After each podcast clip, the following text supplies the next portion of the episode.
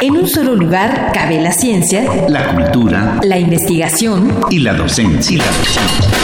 En un solo espacio radiofónico te enteras de lo más relevante de nuestra universidad, nuestra universidad. Aquí, en Espacio Académico Apaunam. El pluralismo ideológico, esencia de la universidad. Esencia de la universidad.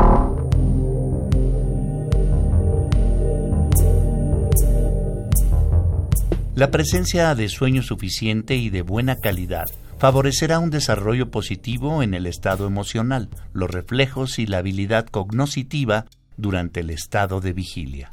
A pesar de que la importancia del buen dormir es conocida desde tiempos remotos, en la actualidad los trastornos del sueño son bastante comunes y habían recibido poca atención. Hoy se sabe que el insomnio frecuente está asociado a otras enfermedades como la depresión y la ansiedad, que pueden afectar las relaciones sociales y familiares. También puede haber problemas para dormir debido a trastornos respiratorios, somnolencia diurna, trastornos del ritmo circadiano del sueño, parasomnias, entre otros. Este martes volvemos a dar la bienvenida al doctor Fructoso Ayala Guerrero, quien continuará hablándonos acerca de uno de sus temas de especialidad, el sueño normal y trastornos. Gracias por volver esta semana, doctor. Muchísimas gracias por su invitación.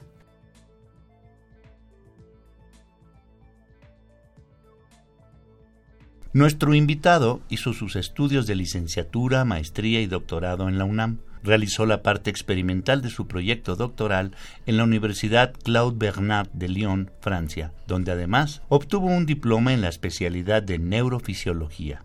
Poco después tuvo una estancia postdoctoral en la Facultad de Medicina de París. Su trayectoria académica data de hace más de medio siglo. Ha generado producción científica en español, inglés, portugués y ruso. Ha dirigido 52 tesis y cuenta con numerosos premios como el reconocimiento a su trayectoria de excelencia profesional y su valiosa contribución a la mejora de la salud y calidad de la vida humana por la Asociación Mundial para la Excelencia en la Salud en 2014. Pues para comenzar la entrevista, ¿qué fue lo que en las últimas décadas comenzó a llamar la atención acerca de las consecuencias por no dormir bien, doctora Ayala Guerrero? Bueno, pues este hay muchas situaciones que han impulsado el desarrollo de la medicina del sueño, porque prácticamente todas nuestras actividades se alteran independientemente de qué hacemos durante el día, si uno no duerme adecuadamente. Si, por ejemplo, uno es estudiante, empieza a tener este bajo rendimiento que se refleja en bajas calificaciones y reprobación. Si uno es trabajador, la eficiencia para llevar a cabo el trabajo se reduce y se pueden presentar accidentes. Hay muchos ejemplos de manejadores de trailers que tienen accidente precisamente por no dormir adecuadamente. Entonces el mal dormir se refleja en la alteración de todas nuestras actividades. Doctor, la semana pasada eh, comenzó a exponernos algunos de los trastornos del sueño a causa del insomnio o la mala respiración, pero ¿qué son los trastornos circadianos? del sueño. Circadianos, hay que mencionar que etimológicamente circadiano significa aproximadamente un día y esto tiene que ver desde el origen de la Tierra, cuando la materia viva empezó a tratar de establecerse en el planeta Tierra, se tuvo que acostumbrar a la rotación de la Tierra, que aproximadamente es de 24 horas, es decir, circadiano, cerca de un día, cerca de 24 horas. Entonces, se establecieron relojes biológicos que fueron fundamentales para la sobrevivencia de los seres vivos, de tal manera que todas nuestras funciones físicas y mentales van cambiando, siguiendo el ritmo del tiempo, siguiendo el ritmo de las 24 horas y el sueño no se escapa de ese ritmo circadiano. Todos ustedes saben que el humano tiene su sueño distribuido en un periodo determinado de las 24 horas, es decir, en la noche. Entonces se refiere de alteraciones circadianas de sueño. Y bueno, ¿qué son las parasomnias o comportamientos anormales durante el sueño y por qué se producen, doctora Ayala Guerrero? Parasomnia significa tener conductas anormales durante el sueño, como cuáles, por ejemplo, la que más conocen es, es el sonambulismo, es anormal caminar dormidos o hablar en la noche, como es el somniloquio. Entonces hay una gran cantidad de este de este parasomnias. Una que ha surgido últimamente que es interesante, que es sexomnia, que significa como sonambulismo sexual, donde el sujeto indica que agrede sexualmente y que lo hace dormido. Esto tiene ciertas implicaciones. No sabemos si realmente el que agrede sexualmente está dormido o lo hace para no tener tener problemas legales. Esto todavía hay que demostrarlo a nivel de laboratorio. En ese sentido, se han invitado a pacientes que tienen esta sexomnia, pero curiosamente ya en el laboratorio no les da ese ataque de, de sonambulismo sexual. Doctor, ¿qué son los trastornos del movimiento relacionados al sueño y por qué se manifiestan? Bueno, también curiosamente hay un gran capítulo de trastornos del sueño. Uno de ellos, uno de los más frecuentes, es lo que se llama movimiento periódico de las piernas, que consiste en que ya estando en sueño, cuando menos en sueño superficial, el sujeto puede mover sobre todo las piernas, pero también los brazos, ya empieza a dormir, el sueño empieza a ser cada vez más profundo y se mueve otra vez retoma el sueño, empieza a ser más profundo y se duerme otra vez y así sucesivamente el resultado es sueño fraccionado. Ese es un ejemplo. El origen, pues todavía no se sabe con precisión. Se indica que puede ser problemas de que le falta hierro ah, o, puede ser problema de, de, los riñones o del hígado. En fin, no se tiene todavía la respuesta precisa. Hay hipótesis, pero falta todavía tener el dato preciso.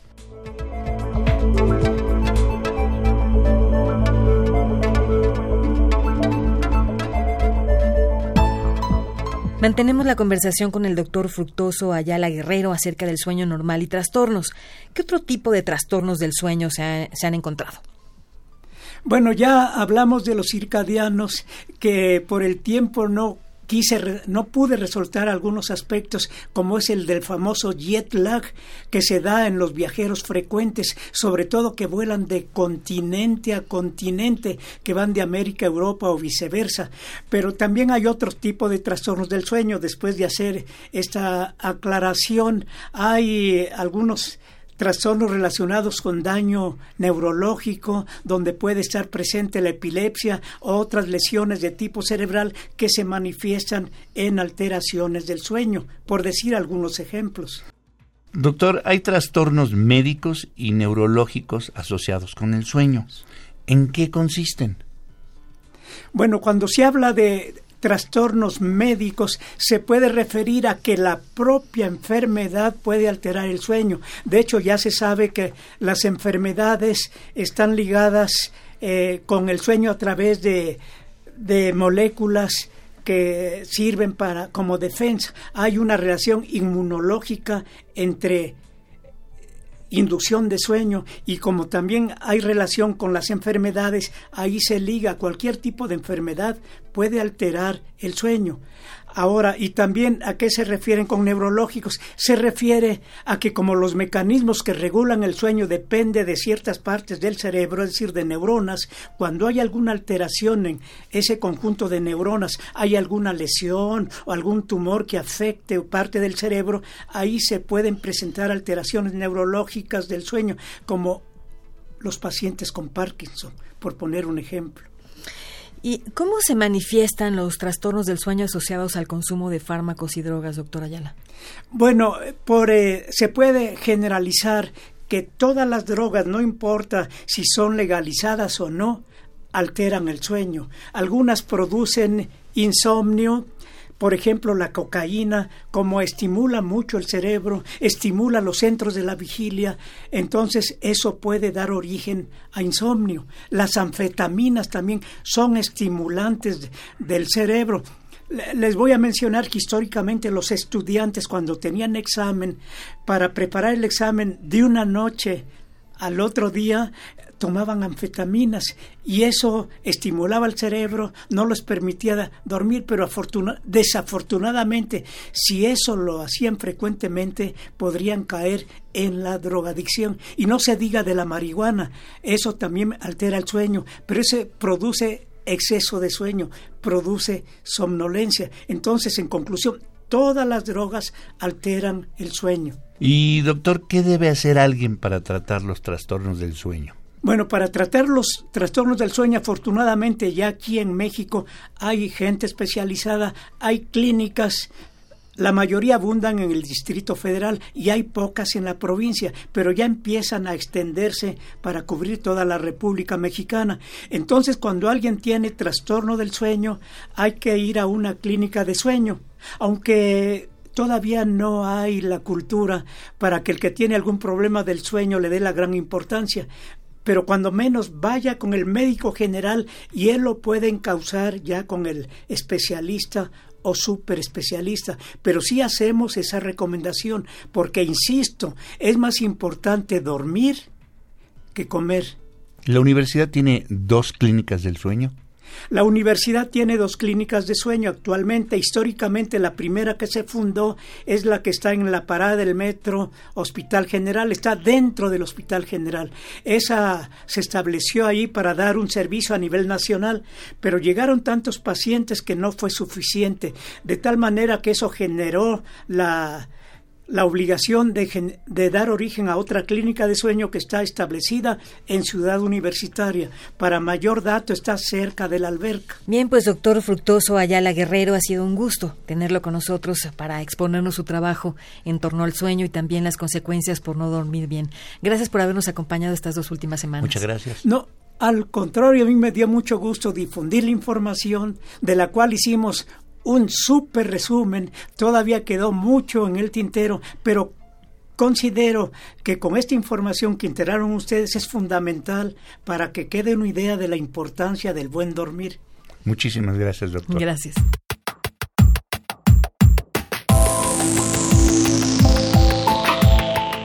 Participamos en este programa, realización y postproducción Oscar Guerra, guion Sabrina Gómez Madrid y en la operación técnica nuestro compañero Ricardo Pacheco.